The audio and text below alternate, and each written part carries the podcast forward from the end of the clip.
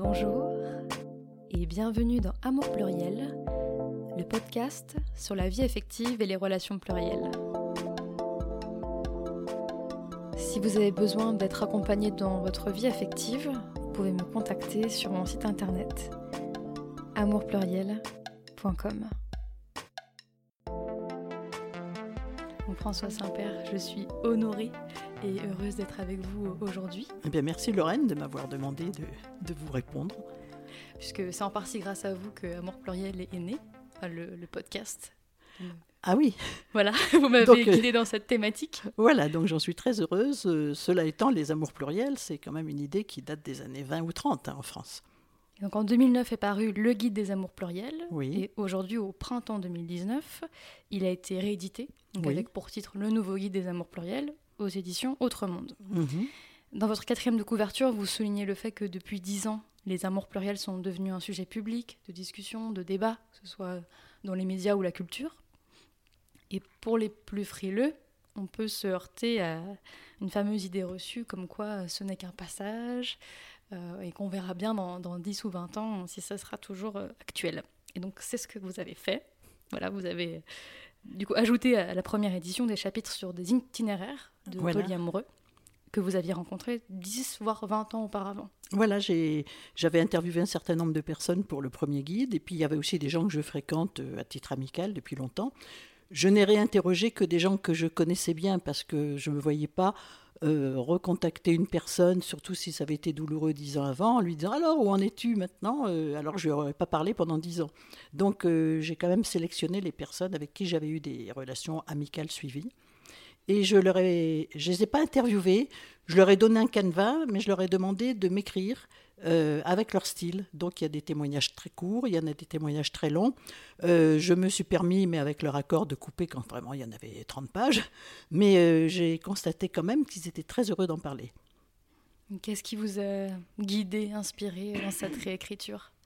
Je me suis dit que ce guide avait bien servi, puisque en fait le guide, je l'avais écrit après avoir écrit Aimer plusieurs hommes, et constaté à ma grande surprise que ça répondait aux interrogations de beaucoup de gens.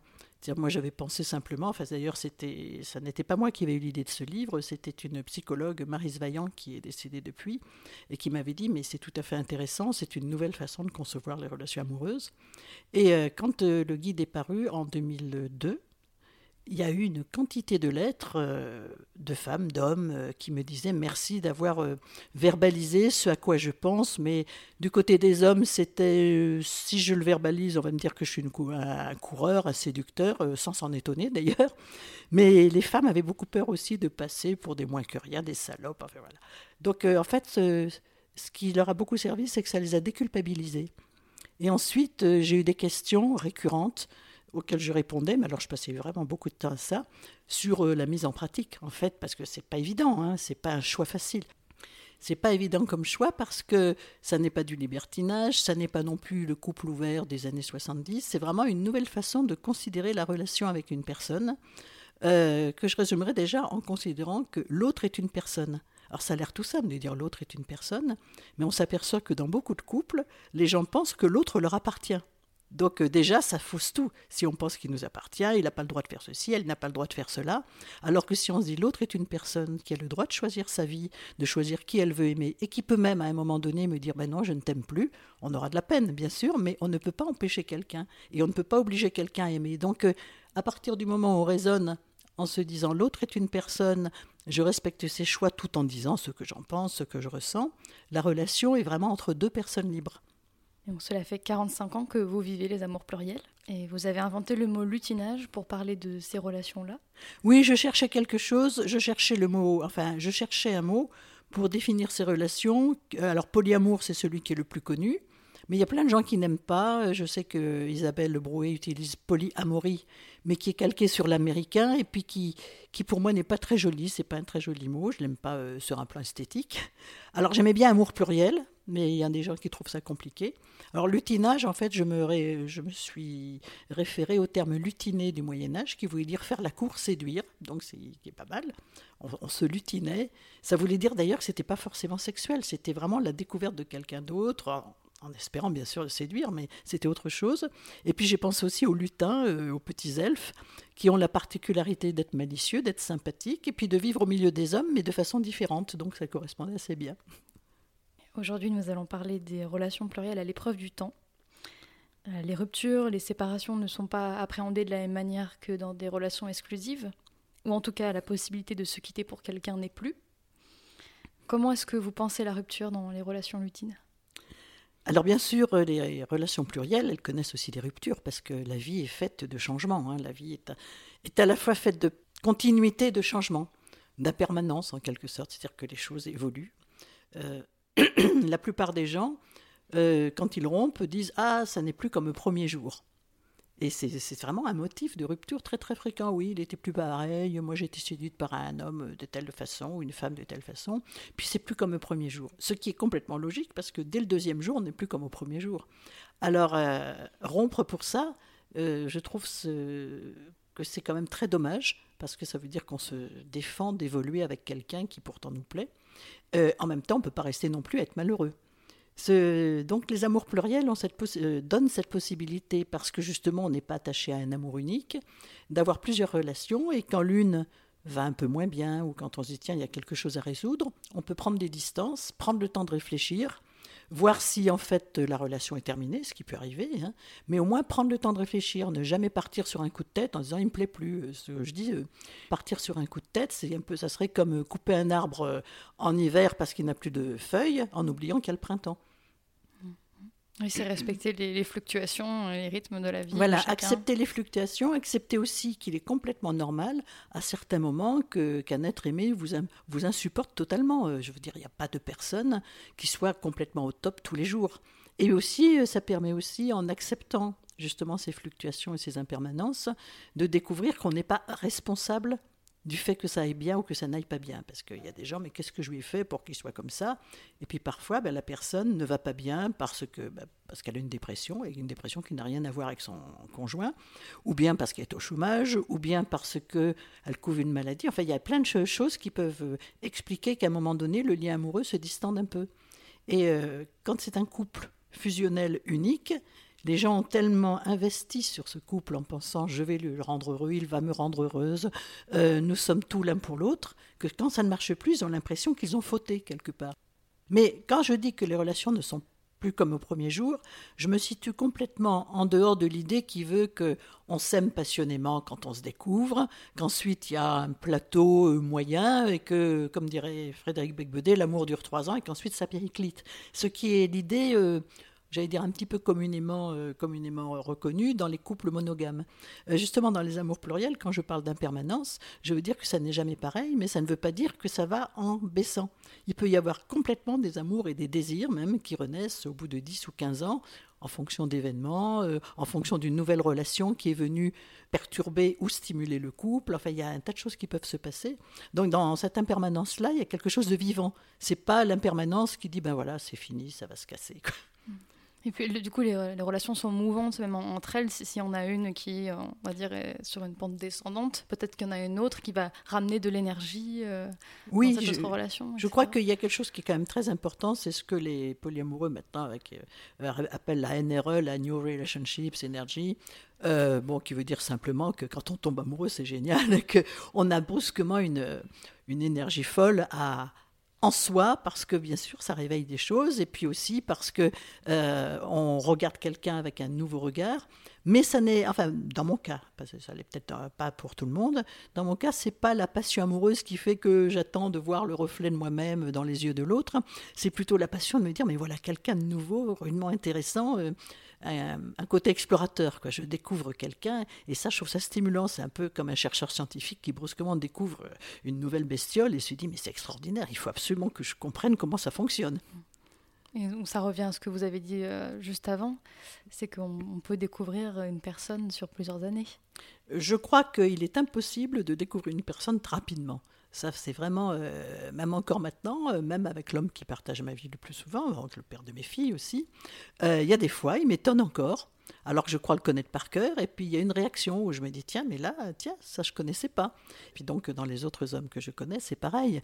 Il y, a, y a toujours des changements. Il peut y avoir des changements à un moment donné négatifs où je me dis mais mon Dieu, comment ai-je pu euh, aimer cette personne Elle est vraiment trop bête. Et puis je reste deux, trois ans des fois sans la voir. Et puis on se retrouve, parce que c'est très marrant comme on se retrouve très facilement en fait. Et puis on redécouvre sous un autre, sous un autre angle. J'ai eu des ruptures, par exemple, où vraiment la rupture était pas violente, parce que je suis pas une violente, mais disons était, était difficile, dure.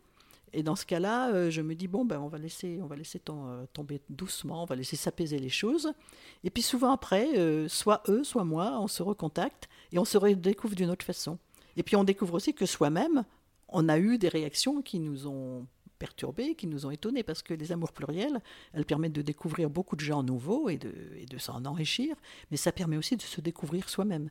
Donc, euh, moi, je suis. Euh, vous me demandiez, je crois, pourquoi. Enfin, ce qui était merveilleux dans les amours pluriels, c'est qu'en fait, euh, si je n'avais connu qu'une seule personne, je ne connaîtrais qu'une seule Françoise. Alors que là, je me suis aperçu que j'étais multiple autant que j'ai connu de personnes.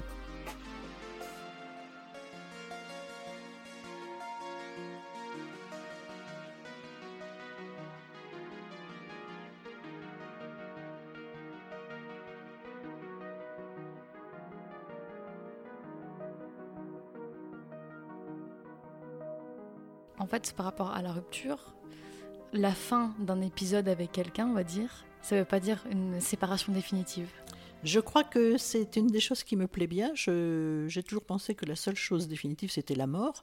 Euh, bon, et encore, euh, j'ai un, amoureux d'il y a très très très longtemps.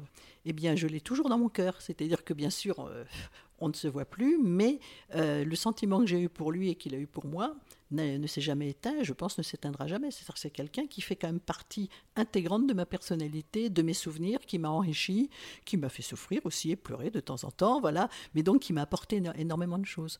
Alors donc la mort est quand même définitive parce qu'on ne voit plus la personne, mais pour les, ceux qui sont vivants, je me dis, ça n'est pas définitif. Tiens, là, il y a une période où on ne se voit pas, ben, on verra bien ce qui se passe.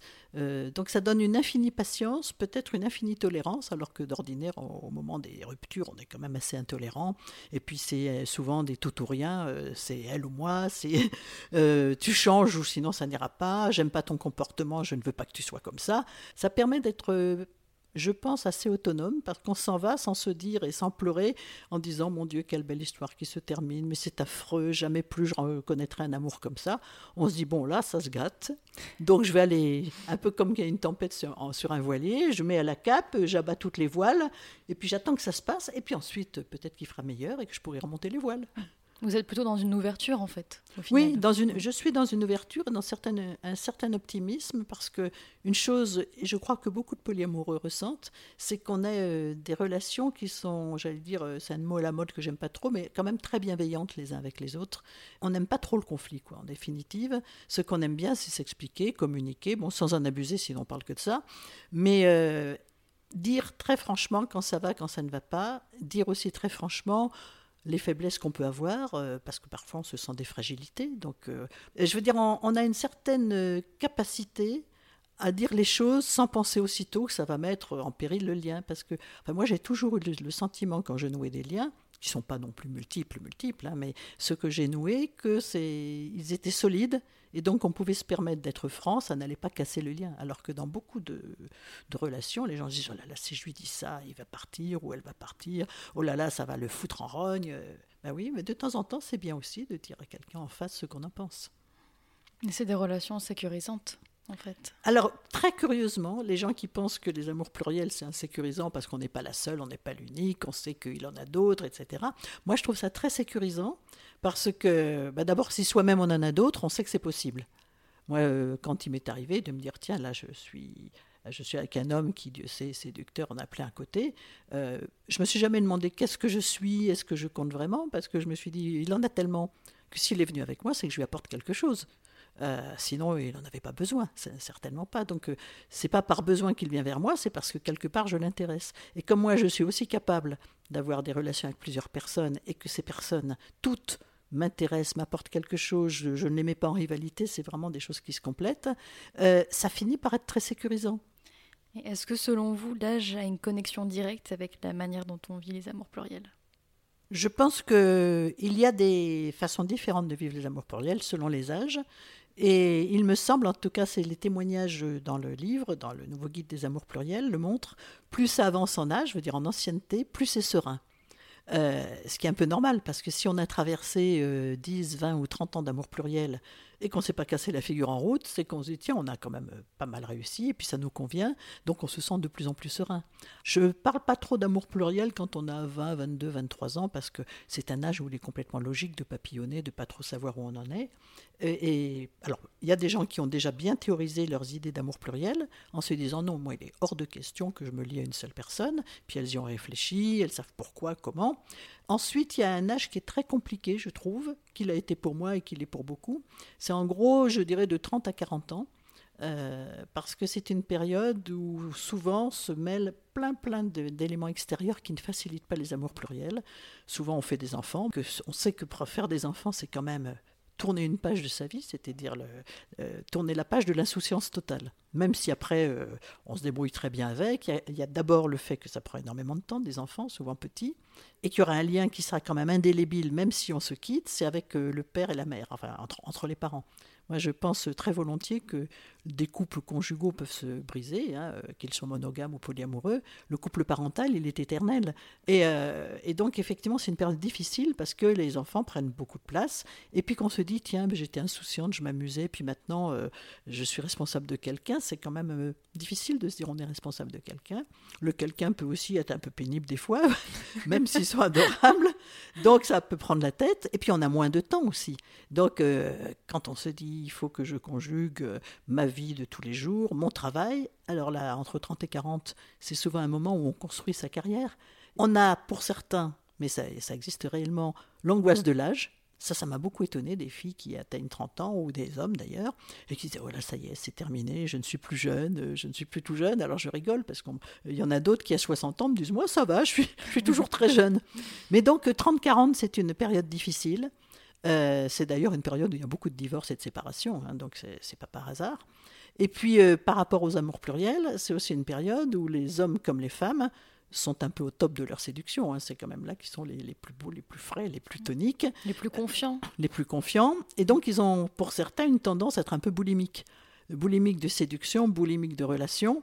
Et il y a un moment où là, ça peut perturber vraiment les équilibres. Enfin, donc, c'est euh, cette boulimie, euh, j'allais dire, s'éloigne un peu de l'idée d'amour pluriel et d'harmonie, mais c'est pas mauvais non plus. C'est-à-dire qu'à un moment donné, et beaucoup de le disent, bon ben moi, je, enfin en gros, euh, ils disent crûment, et j'ai sauté sur tout ce qui bougeait, j'avais envie de vérifier que je séduisais, et puis maintenant je vais trier. Et en fait, euh, à partir du moment où on commence à trier, à se dire mais quelle relation compte vraiment pour moi, on rentre vraiment dans le processus d'amour pluriel.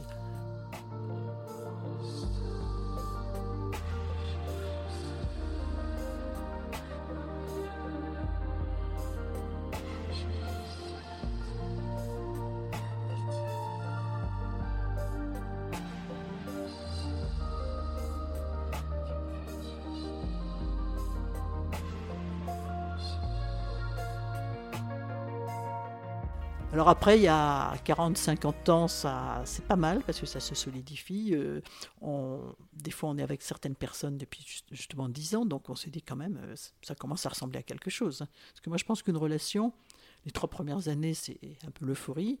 Ensuite, la quatrième année, on se dit, on continue ou pas. Et si on continue au-delà de 5 ans, c'est qu'il y a vraiment quelque chose qui se passe. Euh, que ça soit une relation, j'allais dire primaire, le socle avec tes enfants, ou que ça soit une relation extérieure. Euh, si ça dépasse 5 ans, c'est quand même que pas ça n'est pas rien du tout. Et puis, euh, et puis ensuite, alors j'ai vu beaucoup de gens très sereins vers la cinquantaine, où ils sont encore bien frais, euh, bien dans leur corps, mais où ils commencent à, être moins, moins obsédés par la séduction, plus par le lien. Et donc les amours pluriels des cinquantenaires sont pas mal. Puis, et puis après, ça peut continuer. Bon, je ne sais pas jusqu'où, hein, je ne suis pas arrivé au bout, mais je pense que ça peut continuer et que c'est très épanouissant parce que on ne pense pas trop à l'âge. On ne pense pas trop à l'âge, excepté si on a des soucis de santé ou si brusquement, pour des hommes, il y a des, problèmes de virilité qui se posent. Mais comme les, polyamoureux ne sont pas axés que sur le sexe, ils sont beaucoup axés sur le lien, sur la communication, sur la tendresse, sur euh, la découverte de l'autre, même une défaillance sexuelle ne, ne va pas casser les amoureux. Et pour les femmes, Alors je l'ai remarqué aussi, la période de la ménopause, donc bon, autour de la cinquantaine, se passe bien dans la mesure où justement elles découvrent que elles ont plein d'hommes qui les aiment autour d'elles, euh, et donc elles se disent pas ça y est, euh, je suis ménopausée, je suis plus une femme. Et en même temps, ben, une fois qu'on est ménopausée, on a une espèce de comment dire de sérénité qui est de se dire bon ben maintenant je suis femme pour moi-même. Je suis pas femme pour faire des enfants, je suis pas femme pour être épouse, je suis femme pour moi-même et c'est très agréable. Comment est-ce que ça se manifeste, être femme pour vous-même? Qu'est-ce que ça veut dire? Une espèce de confiance en soi qui se crée, de se dire bon ben voilà, euh, certes je ne suis plus, je n'ai plus le corps de mes 20 ans, euh, j'ai peut-être quelques rides ou quelques cheveux blancs, mais j'ai des gens qui m'aiment profondément, j'aime encore faire l'amour euh, et ça se passe bien, donc je profite à fond de ces possibilités et j'en suis heureuse. Et puis il n'y a plus d'enjeu parce que j'ai fait ma carrière j'ai travaillé, éventuellement j'ai eu des enfants, j'ai construit une vie, donc euh, la vie qui me reste à vivre, dont la durée évidemment est indéfinie, là, elle est vraiment pour moi, quoi, en quelque sorte.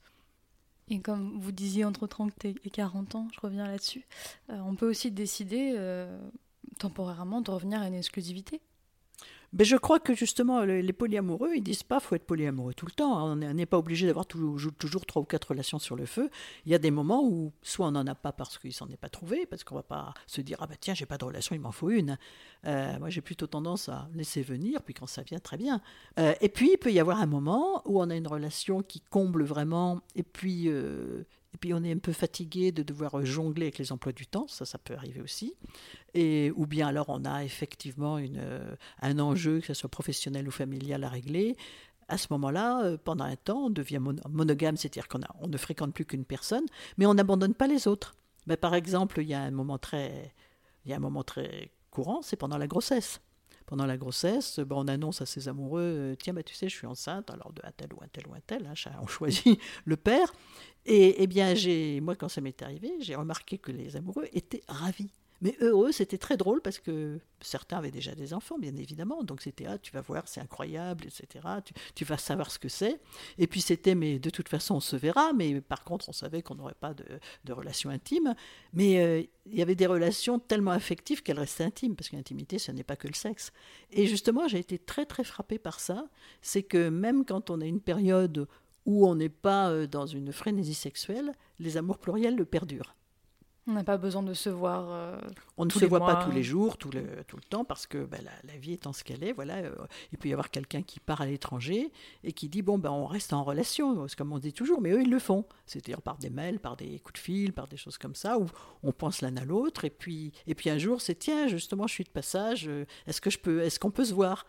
Et ces retrouvailles sont souvent extraordinaires parce que justement, c'est, on se dit tiens comment il va être? Et puis, et puis c'est merveilleux j'ai plusieurs personnes qui comptent beaucoup dans ma vie. C'est d'ailleurs celle qui compte le plus et que j'ai depuis 25-30 ans dans ma vie. Donc même s'il y a eu des longues périodes où on ne s'est pas vu, euh, j'en ai un notamment, il est monogame. Donc euh, quand il est en couple, eh ben, on, reste amis. On se voit, on dit ensemble, ben, il ne se passe rien d'intime entre nous. Et puis comme, euh, ben, comme tous les gens d'aujourd'hui se séparent régulièrement, dans les interstices, je réapparais. Voilà. Mais il faut justement avoir conscience de cette impermanence, que tout n'est pas joué dans un modèle. Et du coup, accepter les fluctuations de l'autre, le fait qu'il ait un rythme différent, qu'il ait d'autres occupations à un moment donné. Je crois que c'est de toute façon euh, dans un couple monogame aussi. Hein. ils n'ont pas le, même emploi du temps, ils n'ont pas le même métier, ils se voient pas tellement finalement, ils se voient souvent matin et soir. Alors des fois, ils découvrent avec stupeur en partant en vacances ensemble qu'ils ne se supportent pas. Hein. Ça, ça peut arriver, et là, ça fait des ruptures dramatiques. Mais euh, personne ne peut dire j'ai exactement le même rythme que l'autre. Donc on a tous des fluctuations. La différence, c'est que les polyamoureux, ils ont expérimenté ça avec plusieurs personnes. Ils ont été obligés d'aménager aussi leur, euh, leur vie, leurs emplois du temps pour euh, les rencontres. Et alors, un des grands pièges, c'est ceux qui se disent, bon, il faut que je consacre exactement le même temps à chacun ou chacune, il faut que je les vois tant, ceci, cela, et qui essayent de faire des, j'allais dire, des, des couples parallèles, avec exactement la même chose pour chacun. Alors d'une part, ça n'est pas très intéressant, parce que pourquoi répéter le même modèle trois ou quatre fois? Euh, Je préfère, moi, avoir des modèles complètement différents. Et puis d'autre part, en faisant des modèles exactement les mêmes ou en essayant de les faire, ça ouvre la porte à la jalousie parce qu'à ce moment-là, euh, les personnes se disent bon, il me dit que c'est pareil que l'autre, qui me voit autant, mais est-ce que c'est vrai? Et puis est-ce qu'il m'aime autant? Ils essaieront toujours de se comparer parce que les modèles sont comparables. Alors que si on a des relations totalement différentes avec les uns et les autres, il n'y a, plus, il a plus lieu de se les mettre en rivalité. Ce sont des choses différentes, c'est un éventail de relations, enfin voilà. Et selon vous, dans quelle mesure les amours pluriels ont un impact sur le désir? Euh, Je pense que les polyamoureux, en principe, sont quand même des gens de désir, déjà au départ, parce que pour avoir envie de rencontrer des gens comme ça, de les connaître, euh, de les connaître plus ou moins intimement, bon, il y a quand même des polyamoureux qui se disent asexuels, ce qui est tout à fait leur droit, hein, mais euh, quand même la majorité ont, des désirs. Justement, comme on n'est pas toujours euh, collés l'un à l'autre, ça entretient aussi le désir, parce que le désir euh, se nourrit aussi de l'attente, se nourrit de l'éloignement, se nourrit de, de la commande du petit frémissement qu'on a en se disant tiens, on va bientôt se voir. Enfin, voilà, donc euh, je pense que ça entretient le désir, bien sûr. Et des désirs qui sont multiples aussi, avec des sexualités très différentes en fonction des partenaires je crois que ça, c'était une des grandes découvertes, c'est que si on regarde des films pornographiques ou si même on lit des nouvelles érotiques, on a toujours l'impression que c'est un peu répétitif. Hein.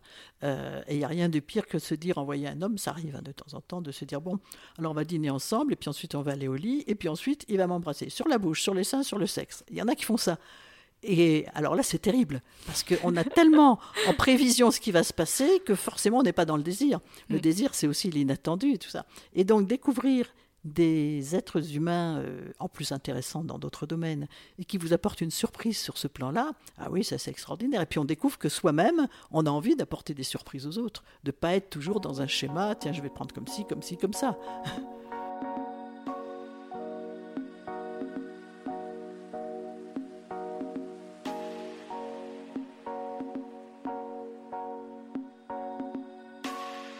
puis chaque personne nous touche différemment, donc on, touche aussi l'autre euh, de manière différente. Enfin, y a Je crois que d'abord les personnes sont différentes, les peaux, les peaux sont différentes. Alors ça, euh, les peaux, les odeurs aussi. Moi, je suis très sensible aux odeurs, donc euh, il y a des hommes qui peuvent être très très beaux, m'avoir plu, et puis brusquement, malheureusement, dans l'intimité, je m'aperçois que j'aime pas leur odeur. Et je me dis, c'est marrant, c'est l'expression, je peux pas le sentir. et, et justement, on découvre combien c'est subtil. On découvre combien c'est subtil, mais comme on n'est pas dans un enjeu de c'est lui, lui ou rien, comme les couples, euh, je dire, euh, exclusifs, euh, si ça marche pas, c'est pas pour ça qu'on va se dire je ne revois jamais plus cette personne si on lui a trouvé d'autres intérêts. Ça m'est arrivé un jour, une personne dont je savais qu'elle avait du désir pour moi, et puis moi je j'en avais pas, et je me suis dit bon bah on va rester amis. Et puis il se trouve que beaucoup de mes amis le trouvent extrêmement séduisant, me disaient je comprends pas pourquoi tu vas pas. Enfin bon, donc j'ai essayé. Et puis effectivement, bah, mon intuition était bonne, sans désir, ça marche pas. Mm. Et euh, finalement, heureusement, ben, on, se l'est dit gentiment, euh, sans, sans, dire t'es un nul ni quoi que ce soit. D'ailleurs, il n'était pas nul, je suis persuadé que c'était quelqu'un qui était un excellent amant pour plein d'autres personnes, mais pas pour moi. Et on a décidé de juste rester amant, ah, amis, pardon. Oh, joli lapsus. euh, amis, et avec, euh, j'allais dire, une intimité amicale très grande. Et puis, il y a aussi d'autres personnes dont on s'aperçoit qu'on a une telle intimité avec eux intellectuelle et affective que peut-être il n'y a pas besoin de, sexualité. C'est ça qui est intéressant dans les amours pluriels, c'est enfin pour mon cas, hein, je ne dis pas que c'est le cas de tout le monde, c'est que on peut inventer toutes sortes de modèles. Et c'est pas un modèle de relation amoureuse, c'est euh, au départ il y a l'attirance bien sûr, il y a le fait que la personne nous semble intéressante, mais ensuite la façon de le conjuguer est très variable. Je me suis rendu compte euh, que toute jeune, mais comme beaucoup de jeunes femmes, hein, euh, j'ai été draguée par des hommes, notamment dans le milieu professionnel. Et il y avait des fois, je me disais, bon, je vais y aller parce qu'il attend ça. J'avais pas un vrai désir. Et on, on, se laisse avoir à ça, on se laisse avoir. On se croit, on a même l'impression que c'est un peu indu. Euh, et puis on se dit, bah, de toute façon, on n'en meurt pas, c'est pas, ça fait pas de mal, même si ça fait pas un bien fou. Et euh, petit à petit, quand on est polyamoureux et qu'on apprend à vraiment se connaître, alors là, on apprend aussi à dire non, là, j'ai pas envie, j'ai pas de désir, je n'y vais pas. Ça permet donc d'être beaucoup plus autonome par rapport à la relation homme-femme aussi, ou homme-homme ou femme-femme d'ailleurs, parce que je pense qu'il y a aussi des abus euh, entre hommes ou entre femmes. Hein. Et vous parlez de cet aspect féministe dans votre guide. Oui, oui, je, je pense que c'est une, c'est une voie, c'est pour ça qu'elle est difficile d'ailleurs, parce que beaucoup de gens me disent, mais comment ça se fait que les polyamoureux, c'est si compliqué? Euh, C'est parce que les polyamoureux, c'est quand même une, euh, notion, vraiment quand on y a réfléchi, qui est très féministe, puisque les femmes ont le droit, ont les mêmes droits, les mêmes désirs, et on l'admet que les hommes, et elles ont le droit de les affirmer, elles ne sont pas là à attendre le désir de l'homme, la drague de l'homme, etc. Mais ce qui implique aussi que les hommes, de leur côté, admettent de ne plus être des dominants. Et puis, euh, c'est aussi basé sur la non-possession.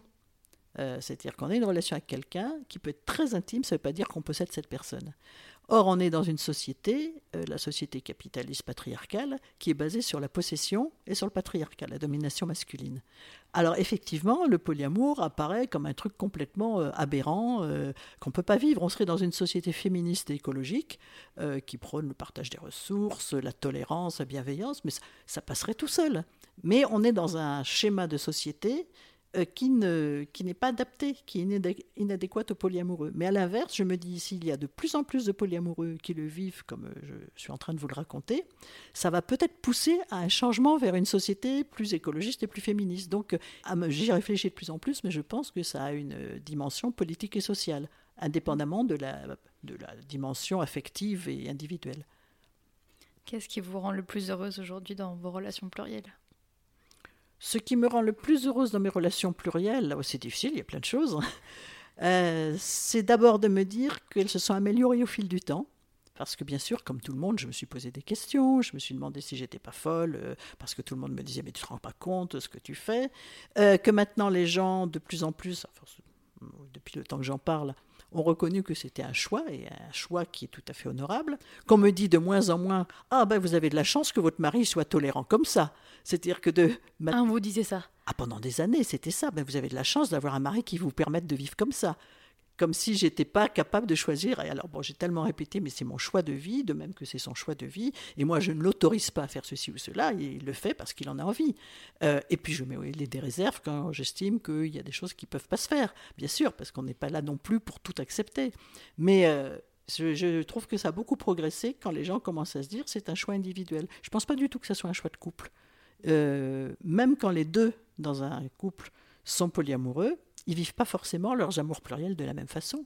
Il y en a qui feront des couples parallèles, il y en a qui se papillonneront, il y en a qui auront de temps en temps quelqu'un, d'autres qui en auront toujours. Et justement, il faut admettre aussi qu'on ne le vit pas de la même façon. Donc il n'y a pas de modèle, de dogme, et que toi, tu n'es pas un vrai poly, moi j'en suis un. Euh.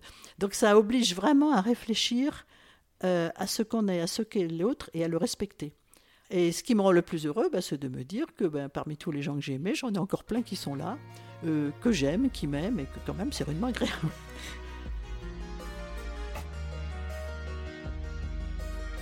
Merci François Saint-Père, et merci à vous de nous avoir écoutés. Si l'émission vous a parlé, je vous invite à la partager autour de vous. Je vous donne rendez-vous dans deux semaines pour le prochain épisode d'Amour Pluriel.